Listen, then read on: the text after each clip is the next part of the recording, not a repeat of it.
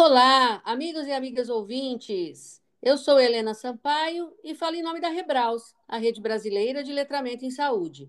Hoje nós estamos apresentando o último episódio da série sobre a inserção do letramento em saúde no ensino de graduação e pós-graduação da área da saúde. E para este último episódio, nós convidamos a Virgínia e a Catarine, já conhecidas de vocês, para nos contar sobre a disciplina por elas ministradas na pós-graduação e também para trazer insights sobre o quanto o Brasil tem investido na promoção do letramento em saúde e quais as perspectivas a respeito. Não é por acaso que as deixamos para o final, pois além de terem a experiência do ensino, elas são respectivamente a coordenadora e vice-coordenadora da Rebraus. Quem melhor do que elas para abordar perspectivas deste campo, não é não, meu, meu pessoal? Então vamos nós. Tudo bem, Virgínia? Tudo bem, Catarine? Tudo ótimo, Helena. Tudo é um prazer estar aqui novamente. Tudo bem, Helena? Muito bom estar com vocês novamente. Ótimo, nós também. Nós, aliás, eu sempre adoro quando vocês vêm, porque sempre tem esse olhar da coordenação da Rebraus, que é um olhar importante para os nossos ouvintes, né? Para continuar cativando o pessoal para esse campo que eu amo de paixão, que é o letramento em saúde. Então, meninas, vamos lá. Vocês ofertaram disciplina sobre letramento em saúde em programa de pós-graduação. Podem contar para nós como é que surgiu essa ideia, como é que foi essa experiência? Ah, Helena, foi uma coisa muito boa. A ideia surgiu logo depois do doutoramento da Catarina.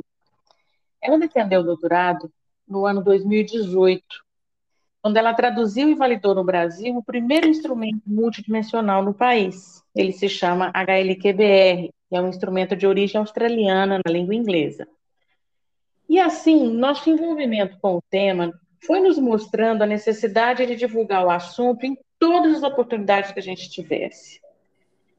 Nós queríamos que mais e mais pessoas conhecessem o que era o letramento em saúde e ofertar as disciplinas tanto na graduação quanto na pós-graduação, lato e estrito senso, parecia muito oportuno.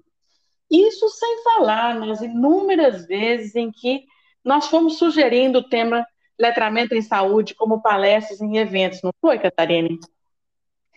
É verdade, Virginia. Eu lembro que apresentamos palestras em congressos como de cardiologia, de gerontologia, foi tema de aula na residência multiprofissional em saúde e ainda participamos de dois encontros loco-regionais do programa Mais Médico. É, lembro que nós não perdíamos mesmo a oportunidade de apresentar o assunto para as pessoas. É. Muito legal. Nós também fizemos um movimento similar por aqui no Ceará. Mas como é que vocês organizaram as disciplinas? Conte aí mais detalhes.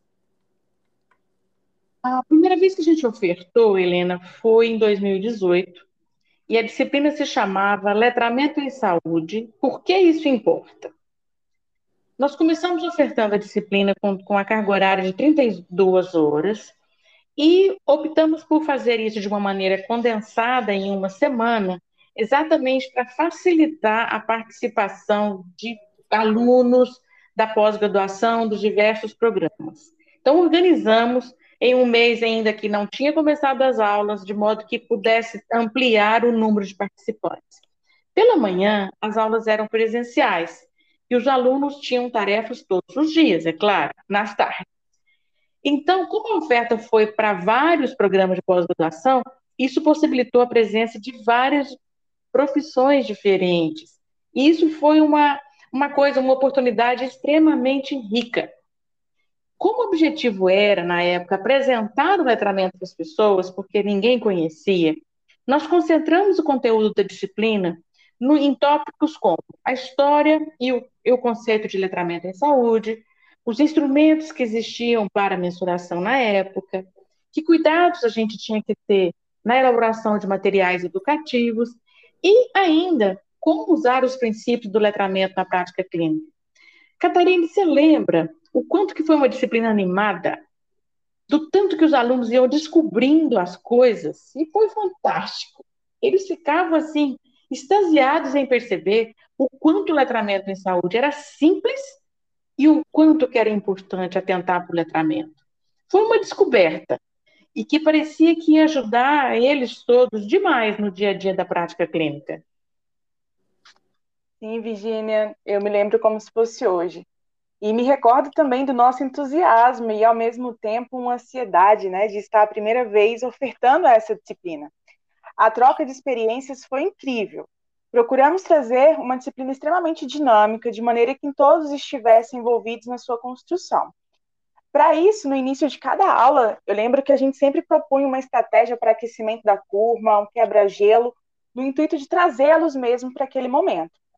E depois, a cada aula, tínhamos atividades práticas, como, por exemplo, aplicação de instrumentos de mensuração com familiares e pacientes, análise críticas do, e análise crítica dos resultados, simulações clínicas do uso ou não uso dos princípios do letramento em saúde e análise crítica de materiais escritos, construído por eles ou dos serviços em que atuavam. Foi realmente muito enriquecedor. A disciplina se encerrou e com ela encerrou também a certeza de que tínhamos feito o dever de casa, dever cumprido. É, muito boa. Essa sensação é ímpar, muito legal. É muito bom quando a gente faz algo em que acredita e a gente vê um resultado exitoso no final, né? É, você sabe que eu estou aqui fazendo uma, mas é, vocês, para vocês, é, mesmo que vocês tenham ouvido todos os episódios, né? É, mesmo assim, é, para vocês é mais difícil ver um, um panorama ah, global, né? Mas pra, pra, como eu faço as entrevistas, eu tenho notado o seguinte: é, um, alguns pontos comuns, que eu acho que é bom, como esse é o último episódio, é bom deixar para os ouvintes, né? Alguns pontos legais, por exemplo, de um modo geral, a disciplina fica na faixa de dois créditos. De um modo geral, os temas acabam sendo os básicos de quem está entrando na área, né? Então, é como vocês, como vocês falaram agora, né, Virginia? É a questão do, do, do, do, histórico, do conceito, dos instrumentos, dos cuidados na elaboração de materiais, nas possibilidades de aplicação prática. Então, é o que está acontecendo com todo mundo que está fazendo isso nos seus diferentes locais de, de atuação.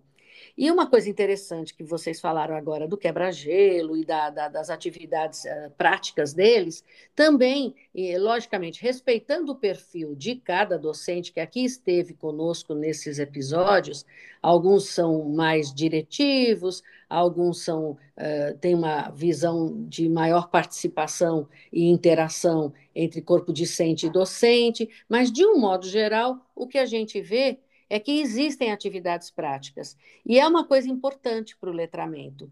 Quer dizer, se você vai colocar essa disciplina, não importa se graduação ou pós-graduação, tem que ter um componente prático, porque senão fica um, um, discurso vazio sobre o que é o letramento, quais são os seus princípios, fica parecendo mais uma coisa muito teórica para eles. Então, quando eles colocam a mão na massa, quando eles começam a questionar, a fazer simulado, como vocês disseram, a aplicar os instrumentos, a analisar aquilo que eles estão acessando e a desenvolver os próprios materiais, aí eles vão sim conseguindo é, formar um conhecimento bem sedimentado e com possibilidade de aplicação prática.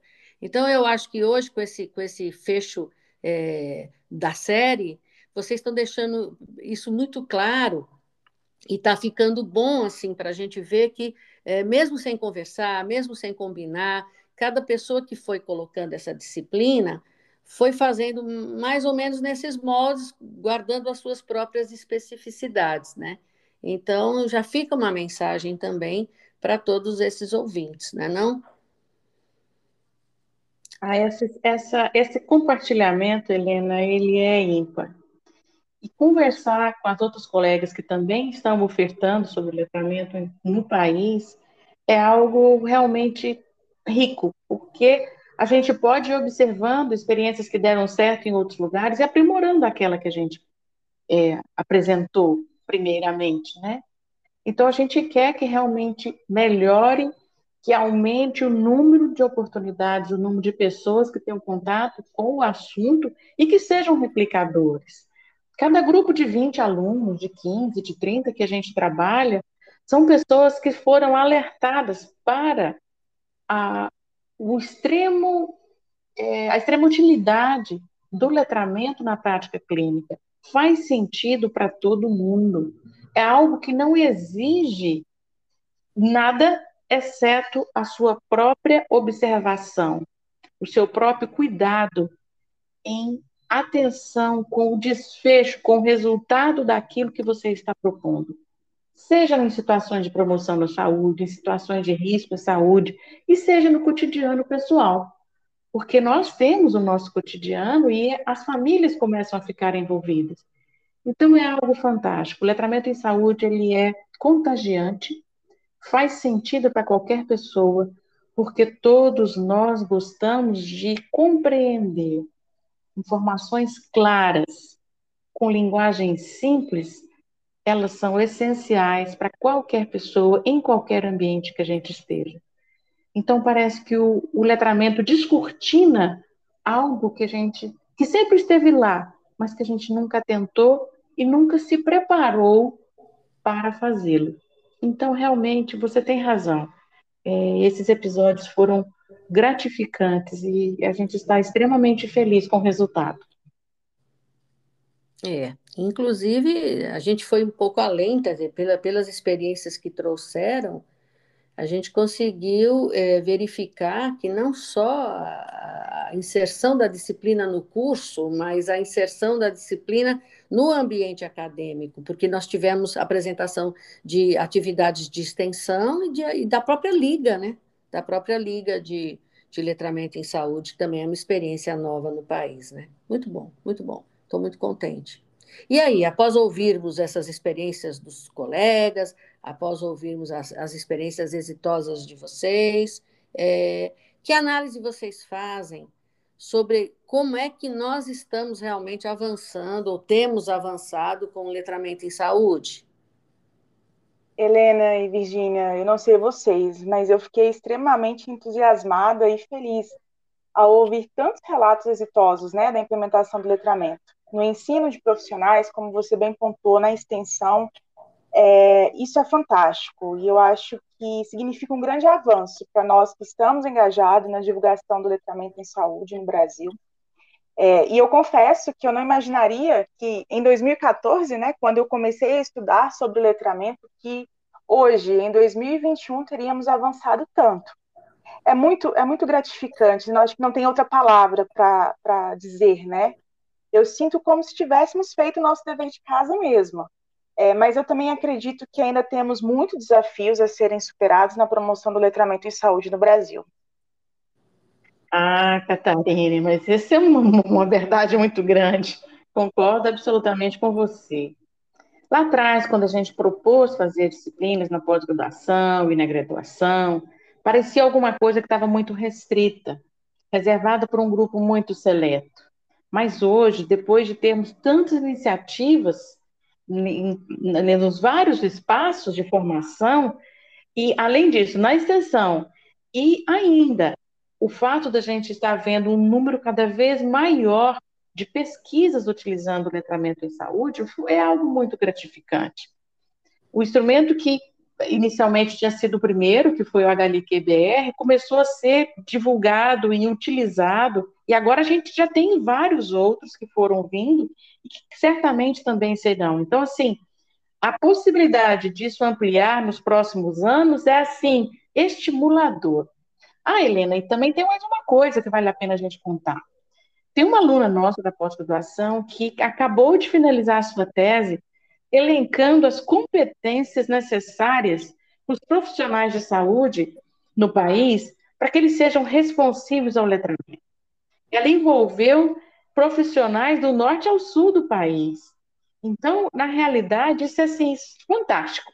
A gente está colhendo frutos e formando futuras lideranças do letramento do país. Eu estou extremamente animada.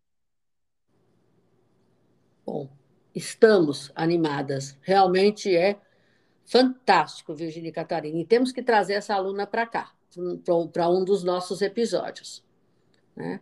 E assim, lembrando que com esse episódio de hoje, nós estamos com oito experiências de ensino de diferentes partes do Brasil. Né? Então, essa, essa informação de que, além de ensino, nós ainda temos estabelecimento ou proposta de estabelecimento de consenso para competências profissionais para o letramento é muito essencial, é essencial. Essencial para a prática, é essencial para o ensino. E, Catarine, você estava falando sobre os desafios, né, que a Virginia concordou, inclusive, que os desafios que nós temos que superar em relação à promoção do letramento em saúde no Brasil. Quais seriam eles, hein, na sua opinião? Helena e ouvintes, é, eu acredito que agora, como a gente pontuou, tendo listadas as competências esperadas para um profissional responsivo ao letramento em saúde no Brasil, é, está na hora da gente começar a investir fortemente na inserção do letramento como um eixo transversal nos currículos de formação profissional. É, eu espero, sinceramente, que daqui a alguns anos a gente esteja falando de letramento em saúde, tal qual abordamos hoje a segurança do paciente nos currículos de formação profissional. E eu penso ainda que a gente deve investir em cursos de aperfeiçoamento, né, de capacitação para o letramento em saúde para aqueles profissionais que já estão na prática. Dar a eles a oportunidade é, de conhecer sobre o tema. Eu, eu penso que isso é uma missão nossa, da Rebraus. Penso que essa tradução, translação do conhecimento, como muitos traduzem, para além do muro da, da, da, academia, da universidade, ela é essencial para que a gente consiga promover a prática baseada em evidência. E para além do movimento com o ensino, eu penso que devemos também envolver a gestão das instituições, apresentar a eles a importância das organizações letradas ou responsivas ou amigas do letramento em saúde. Eu acredito que esse é o nosso, os nossos próximos passos. Enquanto com você, Catarina, você tem toda a razão penso que é nosso grande desafio agora implementar sistematicamente o letramento nos currículos de formação dos profissionais. Mas, por outro lado, isso também vai exigir de nós preparar os docentes em cada área, porque são eles que estão no, em contato e os, os projetos pedagógicos de curso são preparados por eles. Então, nós temos esse desafio que, para mim, ele é imenso do país inteiro. Além disso, a gente pode propor ações de aperfeiçoamento nos conselhos profissionais, porque é uma maneira também de qualificar os atores das práticas de saúde. Penso que essa também é uma missão da Rebraus, e eu estou muito, mas muito animada com toda essa movimentação em torno do letramento. Em todos os ambientes que a gente está, as pessoas olham para a gente e vão falar alguma coisa e falam, isso é letramento, não é, Virginia? Então, assim, gente, nós temos que lembrar do letramento. E alunos que já passaram por a gente, pela gente, ou que assistiram palestras ou alguma coisa, e de uma certa maneira, sempre que possível, eles abordam a palavra letramento e trazem isso para as conversas. Isso é fantástico. Eu estou adorando. É, eu também. E sabe que tem hora que o pessoal aqui da universidade, quando vão falar comigo, já fico, né? Cadê a, cadê a dona? Cadê a dona do letramento? Cadê a menina do letramento? Cadê a mulher do letramento? Mas é isso mesmo, é porque é aquela coisa, só pensa naquilo, mas só pensa naquilo mesmo, porque pensando nisso a gente vai conseguir o que todos nós queremos, né? Melhora dos desfechos, respeito à cidadania, respeito à pessoa que precisa de um cuidado de saúde diferenciado, né? Então, eu sou, eu sou apaixonada igualzinho vocês. E é muito bom, muito bom a gente ouvir e discutir essas perspectivas. Acho que a gente poderia ficar horas aqui conversando, e eu penso que nossos ouvintes que já se apaixonaram por essa temática também ficariam ouvindo sem se cansar, não é não? Mas encaminhando para o final, eu quero agradecer vocês, tá? Por estarem aqui, por estarem compartilhando esses sonhos, porque eu acho que muitos são sonhos e a gente tem que sonhar para poder realizar e compartilhando essa experiência também de vocês. E queria saber se vocês têm mais alguma coisa aí que eu deixei de perguntar ou que a gente deixou de discutir para complementar.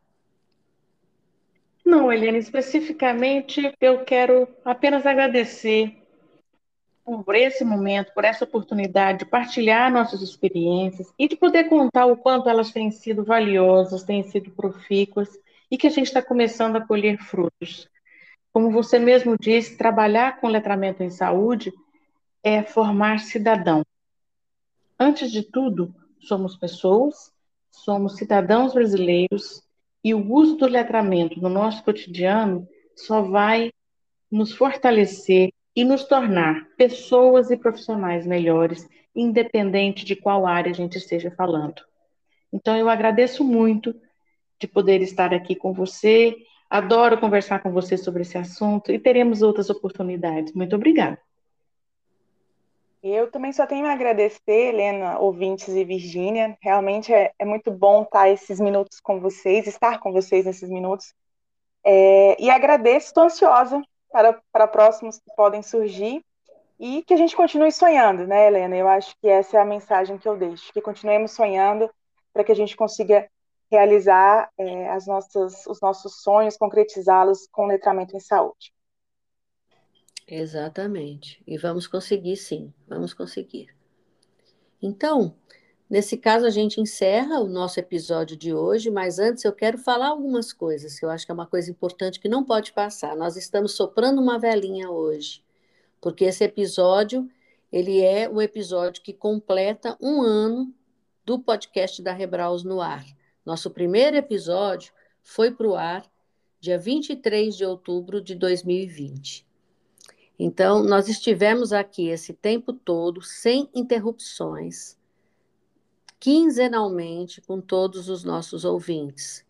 É, olhei a semana passada o número de audições que nossos episódios tinham tido e eu vi que já, já havia mais de 900. Confesso que ontem, até ontem eu já não olhei, mas nós estávamos com mais de 900 audições. Então, o nosso, o nosso sonho, ele está começando a, a, primeira etapa dele, que é criar ecos. Então, as pessoas estão realmente ouvindo e alguns estão ouvindo mais de uma vez então, eu fico muito agradecida, tá? Fico agradecida por vocês, ouvintes, terem estado conosco nesse período e queria trazer uma novidade para vocês que de repente vai animá-los mais ainda, ouvintes, que é o fato de que a partir do próximo episódio nós também poderemos interagir um pouco mais com vocês, porque nós poderemos fazer perguntas e poderemos ver as respostas de vocês e comentários que vocês façam. Também poderemos fazer enquetes